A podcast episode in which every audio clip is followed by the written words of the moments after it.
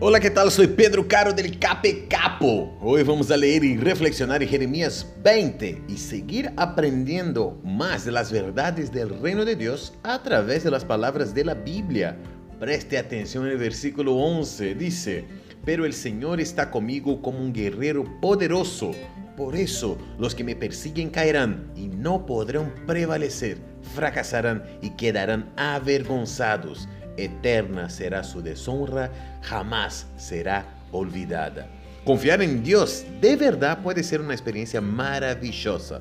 No solo el Señor tiene la capacidad para motivarnos a enfrentar y vencer los desafíos que aparecen por el camino, así como tiene un impacto en todos aquellos con quienes nos relacionamos. Es realmente maravilloso poder confiar en Dios. Que Dios te bendiga. Chao, chao, chao, chao.